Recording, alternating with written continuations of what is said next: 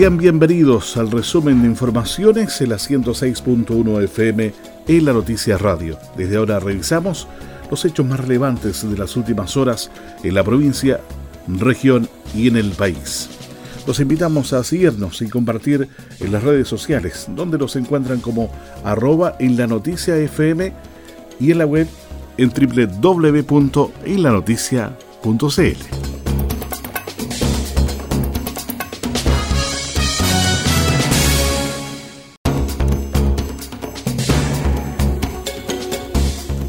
explican detalles del plan de retorno seguro a clases presenciales en la provincia de Chiloé. El delegado presidencial provincial Pedro Andrade Pérez, junto a la Seremi de Educación de la región de los lagos, Paulina Lobos, y la directora regional de Junaev, Sarita Cárcamo, explicaron los alcances principales del retorno seguro de estudiantes a clases presenciales en el archipiélago de Chiloé ante la pandemia por COVID-19. Al respecto, el delegado Andrade expresó este es un proceso gradual y de forma voluntaria para los padres y apoderados. El retorno a clases después ya de un año, seis meses y un poco más que nuestros colegios han estado prácticamente cerrados, de que nuestros niños han estado sin clases presenciales, las cuales son irreemplazables. Y, eso general, ha generado mucho, mucho daño a nuestros educandos y ha generado solamente una brecha de diferenciación entre lo que es clase presencial y clase virtual que se acentúa día a día y es absolutamente necesario que en, nuestra, en nuestro archipiélago, en nuestra provincia, en nuestras 10 comunas que integran Chiloé, eh, podamos hacer todos los esfuerzos para que ojalá en el corto plazo podamos ir teniendo este retorno gradual a clase. Un retorno que siempre lo repito como gobierno, es un retorno para los apoderados en forma voluntaria y está basado en planes de retorno eh, eh, que están muy bien especificados. Y para eso voy a dejar a nuestra Seremi para que a lo mejor Jorge te pueda responder las inquietudes que pueda tener la comunidad con respecto a lo que es el retorno a clases presenciales en la provincia de Chiloé. En tanto, la Seremi de Educación, sino que en su visita a la isla, pudo verificar el cumplimiento de los protocolos y medidas sanitarias que están adoptando los sostenedores para que sus estudiantes vuelvan de manera segura a retomar su aprendizaje en las aulas. Y para nosotros en realidad esto constituye un compromiso, primero un compromiso territorial de visitar cada una de las provincias porque sabemos que las necesidades son muy distintas entre un territorio y otro. La insularidad que tiene Chiloé Partimos, por supuesto, por Quinchao, porque no es menor como comuna tener nueve islas habitadas y tener una realidad absolutamente distinta de otras comunas. Y en lo que, lo que considera el retorno presencial a clases, en realidad nosotros hemos estado esclareciendo que hoy ya no es tema decidir si se abren o no se abren los establecimientos educacionales. En realidad, hoy día la preocupación de la mayoría de los sostenedores del país, municipales, particulares subvencionados y privados también, es única y exclusivamente el cómo podemos hacerlo entendiendo, como bien dice nuestro delegado presidencial, que efectivamente los planes fueron construidos por cada una de las comunidades educativas y son representativos a cada uno de esos contextos. En esa situación y en ese escenario nosotros hemos visto una excelente preparación en general en la provincia de Chiloé, en esa línea, Paulina Lobos anunció que el Ministerio de Educación puso a disposición de los establecimientos municipales un fondo de apoyo de más de 160 millones de pesos para la provincia, a fin de que puedan contar con todas las condiciones necesarias para aumentar la protección de los estudiantes, docentes y demás integrantes de las comunidades educativas producto de la emergencia sanitaria. A su vez, Sarita Cárcamo, directora regional de Junaev, especificó el panorama actual de la entrega de canastas alimenticias a los estudiantes de la provincia. Solamente nos, vimos interrumpidos durante el primer semestre en la entrega de alimentación convencional, lo que comúnmente se conocía como alimentación regular, dado el estado de cuarentena que se decretaban en las comunas. Ese fue el único tópico que las unidades educativas tuvieron que verse obligados a suspender la entrega de alimentación convencional y eh, retroceder automáticamente a la entrega de canastas. Nosotros estamos entregando en varias unidades educativas, sobre todo tenemos un gran número importante de establecimientos educacionales, más de 20 eh, establecimientos educacionales ya que entregamos en la provincia de Chiloé alimentación convencional durante el, primer semestre. A contar del día 2 de agosto van a ser 42 establecimientos educacionales que se van a eh, adherir a la entrega de alimentación regular, es decir, alimentación caliente en las unidades educativas. Señalar también que nosotros partimos con el plan, el ciclo 7 de canasta a contar del lunes 2 de agosto. Finalmente, las autoridades informaron que en la región de los lagos, la mayoría de las unidades educativas optaron por tener tres semanas de vacaciones, lo que significa que la apertura del segundo semestre de clases se iniciará el lunes 2 de agosto.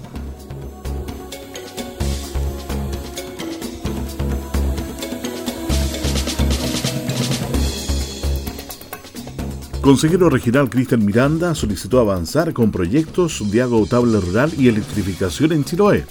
Varios fueron los temas planteados por el consejero regional Cristian Miranda en el marco de la sesión plenaria del Consejo Regional de los Lagos, CORE, que fue presidida por primera vez por el gobernador regional Patricio Vallespín. Según lo expresado por el consejero Miranda, uno de los temas conversado con la autoridad regional es la contratación de un mayor número de profesionales para la dirección de obras hidráulicas que permita avanzar con aquellos proyectos de agua potable rural que han tenido retrasos.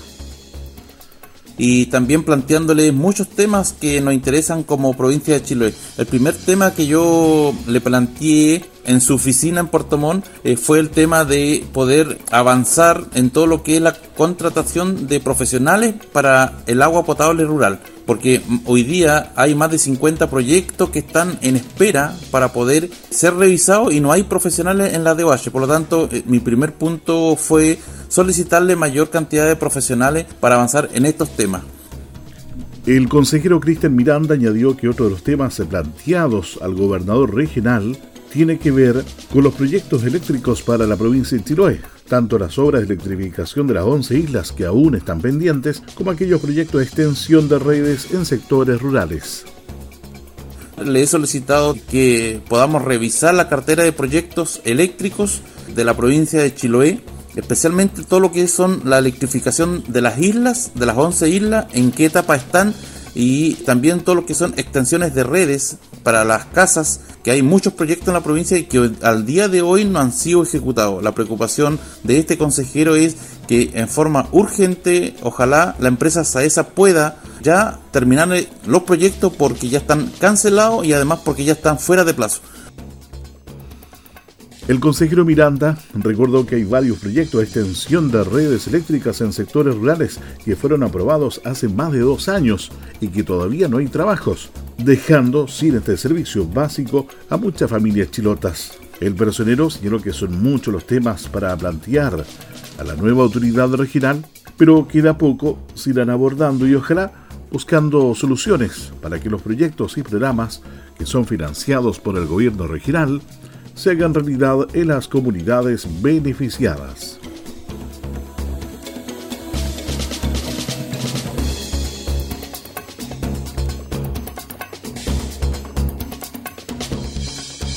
Autoridades destacan promulgación de la ley que establece el Sistema Nacional de Prevención y Respuesta ante Desastres. El delegado presidencial regional Carlos Heise sino que esta es una de las leyes que está promulgando el gobierno que va en el sentido de la regionalización y de la descentralización. La normativa promulgada por el presidente Sebastián Piñera sustituye a la Oficina Nacional de Emergencia ONEMI por el Servicio Nacional de Prevención y Respuesta ante Desastres y le entrega nuevas facultades al organismo. Para el delegado presidencial de los lagos, Carlos Heise, esta ley lo que hace es sustituir la Oficina Nacional de Emergencia NEMI por un Servicio Nacional de Prevención y Respuesta al Desastre con el objetivo de tener un mayor foco en la prevención y en la territorialidad. Este nuevo servicio es descentralizado, con personalidad jurídica y patrimonio propio, y desconcentrado territorialmente a nivel regional. Esta es una más de las leyes que está promulgando el gobierno que va en el sentido de la regionalización y de la descentralización, reiteró. Esta ley lo que hace es sustituir la Oficina Nacional de Emergencia, ONEMI, por un Servicio Nacional de Prevención y Respuesta al Desastre. Esto con el objeto de tener foco en la prevención y en la territorialidad. Este nuevo servicio es descentralizado con personalidad jurídica y patrimonio propio y desconcentrado territorialmente a nivel regional. Este es una más de las leyes que está promulgando el gobierno para que va en el sentido de la regionalización y de la descentralización. La ley sustituye la Oficina Nacional de Emergencia NEMI por el Servicio Nacional de Prevención y Respuesta ante Desastres, el cual reconoce e incorpora todos los avances y desarrollos se han logrado en la función de las buenas prácticas y lecciones aprendidas en la última década por el actual Sistema Nacional de Protección Civil y por la ONEMI. Mientras, el director regional subrogante ONEMI, Cristian González, indicó que a nivel regional, la idea de este nuevo cuerpo legal es ser capaces de desarrollar políticas públicas y distintos instrumentos de gestión relacionados a la reducción de riesgos de desastres a escala regional y en escala local, como por ejemplo en la elaboración de planes regionales en la reducción de riesgo de desastres. Esto viene a, generar una mayor eh, fortaleza a nivel país para enfrentar eh, los riesgos de desastre, para enfrentar los desastres naturales, socionaturales y por supuesto que a nivel regional también incorpora un tremendo desafío de poder ir desarrollando eh, estas estrategias y los distintos instrumentos que podamos eh, como región aquí eh, abordar para reducir el, el, riesgo de desastre que es lo que es el foco y el principal centro de atención de esta nueva ley.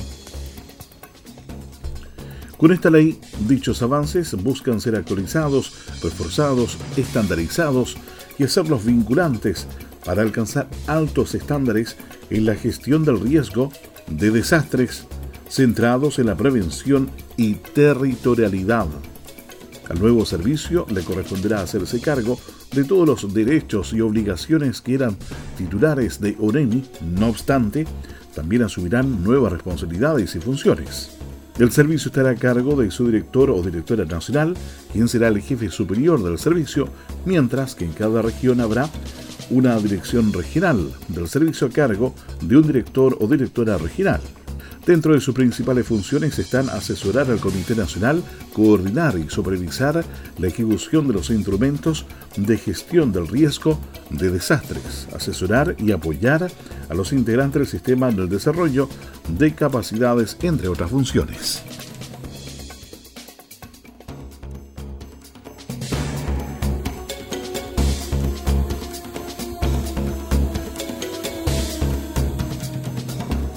Seguimos revisando las principales noticias de la jornada de la 106.1 FM para Castro, Dalcahue, Chonchi, Buqueldón y la isla de Quinchao.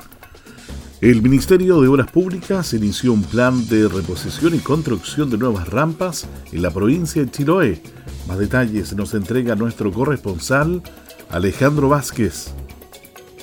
Un saludo cordial para todos ustedes. Contarles que el Ministerio de Obras Públicas avanza en la construcción y reposición de rampas en la región de los lagos. Son obras, por cierto, vitales para mejorar la conectividad y seguridad de las familias que se trasladan vía marítima en la región, sobre todo pensando en habitantes de islas y áreas costeras que requieren que las rampas para las embarcaciones estén en buen estado. Por eso, en la provincia de Chiloé, el Ministerio de Obras Públicas, según lo indicado por el Cerime de la cartera, James Fry, está desarrollando un plan de mejoras para esta nueva infraestructura. Específicamente en la comuna de Castro estamos construyendo la nueva rampa de Rilán que va a permitir que las personas que acceden a la comuna de Castro del sector insular, el mar interior, puedan permitir mejor conectividad, mejor seguridad, por ejemplo. Tenemos otros sectores también que están acá detallados claramente. Estamos haciendo la conservación de infraestructura portuaria en el canal de Dalcahue, conservación de la infraestructura, por ejemplo, portuaria también en la comuna de Ancud. La cartera de Obras Públicas trabaja junto al Ministerio de Transporte para que donde exista subsidio, indicó el Ceremi, se pueda construir una infraestructura portuaria acorde a las necesidades de la población. También es destacable señalar lo que ya ha hecho la Dirección de Obras Portuarias. Una de las obras más importantes que acabamos de terminar en la comuna de Chaitén, el terminal portuario de Chaitén, recién terminado y esperamos poder inaugurarlo en el mes de agosto. Otra importante obra, un mejoramiento y una nueva caleta que se hizo en el sector de Aulen. Específicamente los pescadores puedan sacar sus productos de forma segura. Otro sector también, no solamente construimos en bordes costeros, en San Pablo acabamos de terminar una obra también portuaria que va a permitir que la ribera del río puedan llegar mejores condiciones de seguridad a este hermoso lugar.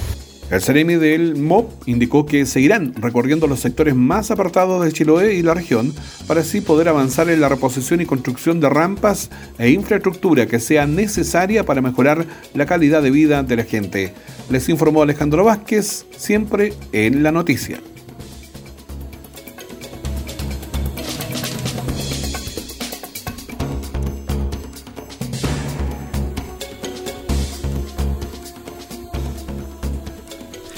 Diputados aprobaron proyecto que otorgará subsidio estatal a huérfanos a causa de la pandemia. Con mayoría absoluta de 60 votos a favor, se aprobó en la Cámara de Diputados y Diputadas el proyecto de resolución que tiene por finalidad solicitar al presidente de la República, Sebastián Piñera, la entrega de un subsidio estatal a niños, niñas y adolescentes que sufran la muerte de su madre y o padre a causa del COVID-19. El proyecto del diputado Alejandro Santana, aprobado entre otros por sus pares de Renovación Nacional, Gonzalo Fuensalida y Andrés Longton, fue presentado a raíz del caso de tres hermanos de Quinchao, región de los lagos, quienes perdieron a sus padres por contagio de COVID-19. Agradezco a mis colegas y colegas diputados que hoy aprobaron con su voto el proyecto de resolución que presenté donde solicito al presidente de la República asegurar de manera económica y sostenida en el tiempo el desarrollo y bienestar de niñas y niños de nuestro país. Esta pandemia ha sido feroz y si bien hay una crisis sanitaria muy visible, debemos comprometernos con la protección de nuestros menores siempre. Al respecto, el diputado Gonzalo Fuensalida dijo que estamos apoyando fuertemente el proyecto del diputado Santana que busca un subsidio para todos aquellos niños, niñas y adolescentes que hayan quedado en la orfandad después de que sus padres fallecieran a causa del COVID-19. Estamos apoyando fuertemente el proyecto del diputado Santana que busca un subsidio para todos aquellos niños, niñas y adolescentes que hayan quedado en la orfandad después de que sus padres fallecieron a causa del COVID. Es muy importante que este proyecto salga y que finalmente el Estado pueda llegar a ellos con un subsidio que sea necesario para su educación, para su vida, eh, a falta obviamente de sus progenitores que lamentablemente han fallecido a causa del COVID. Cabe destacar que Human Rights Watch, que es una organización no gubernamental dedicada a la investigación Defensa y Promoción de los Derechos Humanos, ha establecido que la crisis originada por el COVID-19 podría tener un profundo y largo impacto negativo en los niños y niñas de todo el mundo, dado que los niños huérfanos son particularmente vulnerables a la trata y otro tipo de explotación, como explotación sexual, ser obligados a mendigar, vender productos en las calles y otros tipos de trabajo infantil. Los niños de mayor edad, a menudo, abandonan la escuela para ayudar a mantener a hermanos más pequeños. Lo cierto es que el proyecto de resolución aprobado llegará a manos del Ejecutivo de manera inmediata, quienes deberán responder a la solicitud respecto de la viabilidad y ejecución de este apoyo.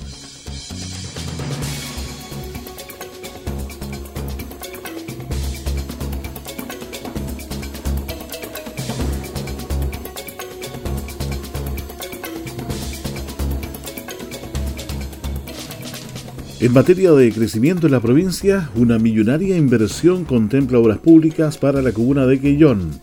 Más antecedentes nos entrega Carlos Arismandi. Hola, ¿qué tal? ¿Cómo están? Para analizar en conjunto el estado de una serie de iniciativas que se ejecutarán en la comuna, se reunieron la directora regional subrogante de obras portuarias Andrea Carrasco y el alcalde de Quellón Cristian Ojeda. La reunión tuvo lugar en el despacho del alcalde, en donde recibió información relevante con respecto al estado de avance del proyecto de borde costero de Capitán Alcázar, en la oportunidad, la directora regional, Andrea Carrasco, indicó que la iniciativa se encuentra actualmente en su etapa de diseño, el cual no tener inconvenientes debiese estar terminado durante el presente año. La Dirección de Obras Portuarias siempre ha estado presente acá en la comuna de Quillón y bueno, comentarle al señor alcalde eh, lo que estamos trabajando. Hoy día tenemos un gran avance en el proyecto del borde costero de Quillón en Capitán Alcázar. Eh, estamos trabajando en el diseño de ingeniería, diseño de ingeniería que esperamos ya terminar este año 2021. La idea es que una vez que nosotros terminemos con el diseño podamos también, por supuesto, ingresar al Ministerio de Desarrollo Social para la obtención de la recomendación técnica. Con relación a otras iniciativas a ejecutar en la comuna de Quillón, la directora expresó que están en proceso de licitación las conservaciones de la caleta pesquera o muy artesanal y rampa de Isla Chaulín. Por su parte, el alcalde Cristian Ojeda, junto con agradecer la visita, manifestó que la misma obedece a las gestiones realizadas en su último viaje a Santiago, donde pudo reunirse con el director nacional de Obras Portuarias. El jefe comunal valoró el estado de avance del proyecto patrimonial de Capitán Alcázar, el que de acuerdo a lo informado su etapa de diseño debiese finalizar el presente año. Con respecto al proyecto del puerto pesquero artesanal, la autoridad señaló que este se encuentra en su última etapa y será enviado al Ministerio de Desarrollo Social para obtener su recomendación satisfactoria.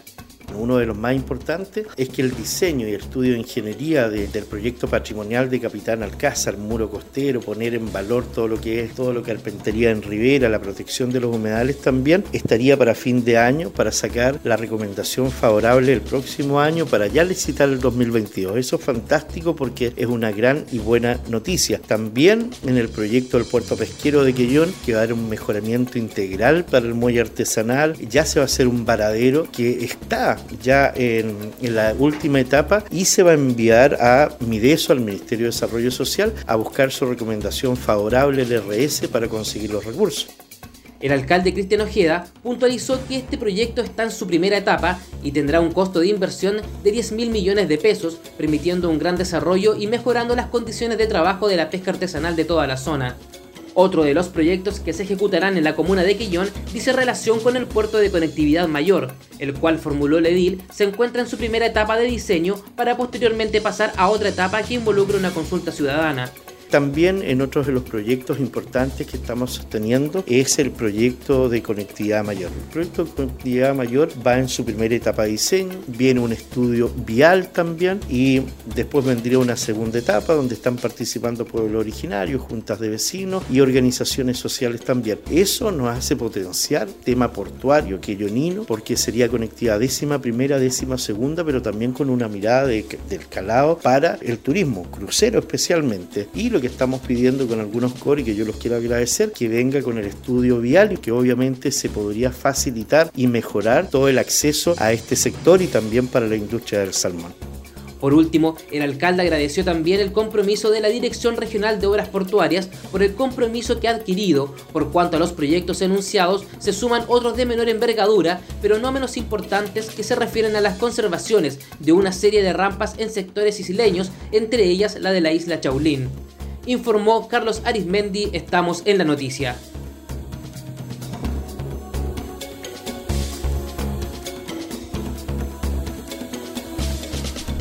Desarrollo Social y Ceradis Los Lagos lanzan fondos para la inclusión de personas con discapacidad. La convocatoria corresponde al Fondo Nacional de Proyectos Inclusivos, FONAPI 2021, y al programa Participación Territorial Inclusiva pudiendo postular instituciones de todo el país. Las postulaciones se realizan a través del sitio web de Ceradis, www.ceradis.gov.cl hasta el martes 10 de agosto a las 14 horas. La Cerime de Desarrollo Social y Familia Soraya Said y la directora regional del Servicio Nacional de la Discapacidad, Ceradis, Jessica Droppelman, lanzaron la convocatoria 2021 del Fondo Nacional de Proyectos Inclusivos, FONAPI, y del Programa de Participación Territorial, inclusiva, que este año dispone en total de más de 1.400 millones de pesos para el financiamiento de iniciativas para la inclusión social de las personas con discapacidad en todo el país. La CRM de Desarrollo Social y Familia, Soraya Said, destacó el aporte del fondo en la generación de iniciativas que nos permitan avanzar en una región más inclusiva con las personas con discapacidad. En tanto, la directora regional de Senadis, Los Lagos, Jessica Droppelman, destacó que desde que comenzó la emergencia sanitaria hemos impulsado una serie de acciones para apoyar a las personas con discapacidad, sus familias y cuidadores. Nuestra oferta programática se ha ajustado a las actuales necesidades de las personas con discapacidad y el Fondo Nacional de Proyectos Inclusivos, FONAPI, no ha sido una excepción.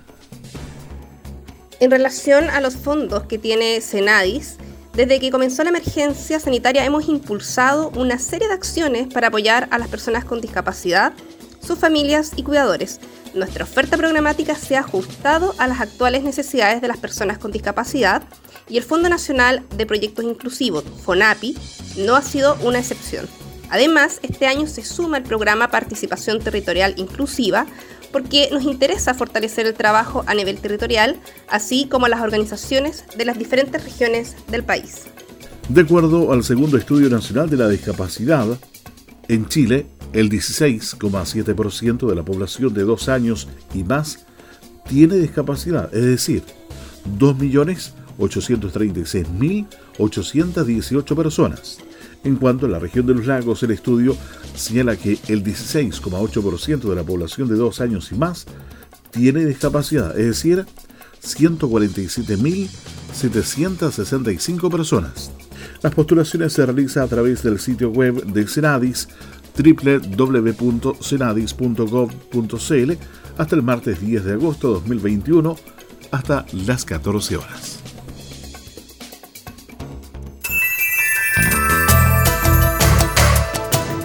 Este ha sido el resumen noticioso preparado por el equipo de la Noticia Radio. Recuerda que esta y otras informaciones las pueden revisar a cualquier hora del día y desde cualquier lugar en nuestras redes sociales y en www.ilanoticia.cl. Nos reencontramos en otra ocasión con más informaciones locales y siga atento a la programación de la 106.1 FM.